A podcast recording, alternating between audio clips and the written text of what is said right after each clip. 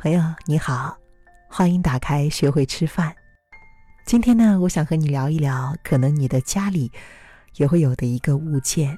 其实呢，在我去台湾旅行的过程中，有这么一个东西被我一直放在行李箱当中，它就是体重计。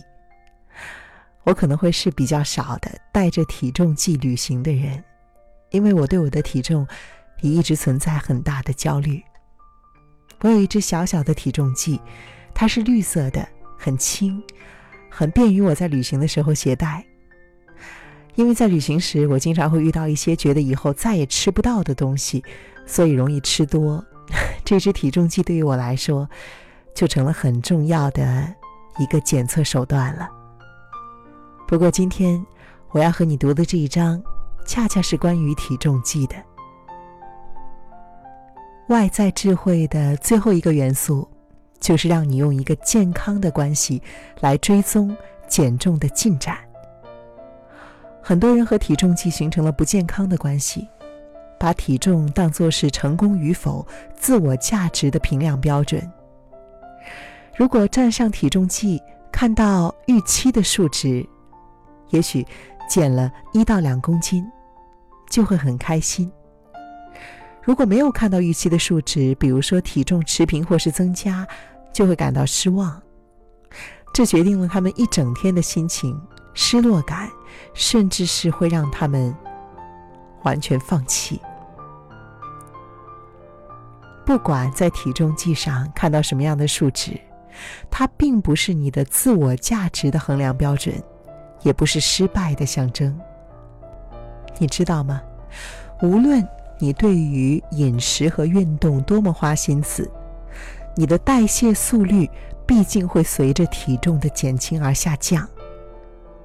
你也许每天成功的为健康做了正向的选择，却在某些天仍然不会看到体重下降。但是，当你单纯的把数值看作信息，你可以运用所学来进食，以及庆祝你的进步。我会鼓励你选择以下其中一个方式，或者是一组方式，长期的协助你减重。运用正念，并且考虑以下这些方法。方法一：尝试一周量一次体重。这是因为一周一次的体重能够呈现真正的体重变化。它不会被水分滞留或是其他因素所造成的半公斤到一公斤半的正常体重变化造成影响。当你一周踏上体重计一到两次，你可能会看到变化。偶尔处在停滞期也是不错的。这个时候呢，可以适应新的体重，对所做的改变产生信心。如果你的体重反而增加，与其跟自己说，真糟糕，不如思考为什么会如此，然后问：我可以怎么做呢？方法二，尝试一周量一次体重，但是只维持一两周。尝试保持客观而不苛刻的对待自己。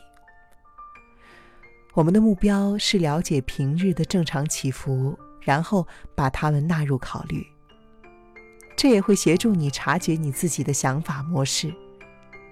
哦，今天是不错的一天，因为我减了一公斤。